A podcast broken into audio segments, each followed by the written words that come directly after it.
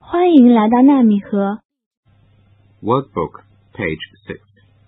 练习部分第六页， A. Listen and tick. 听录音，勾出相应的图。One, A watch. two, A card. three, Hard sweets. four, A soft doll. Workbook, page 7. 练习部分第七页， B. Listen and judge. 听录音，判断下面的图，相符的打勾，不符的打叉。One, Happy birthday. Two, It's for you. Thank you. Three, Touch the doll. It's soft. four.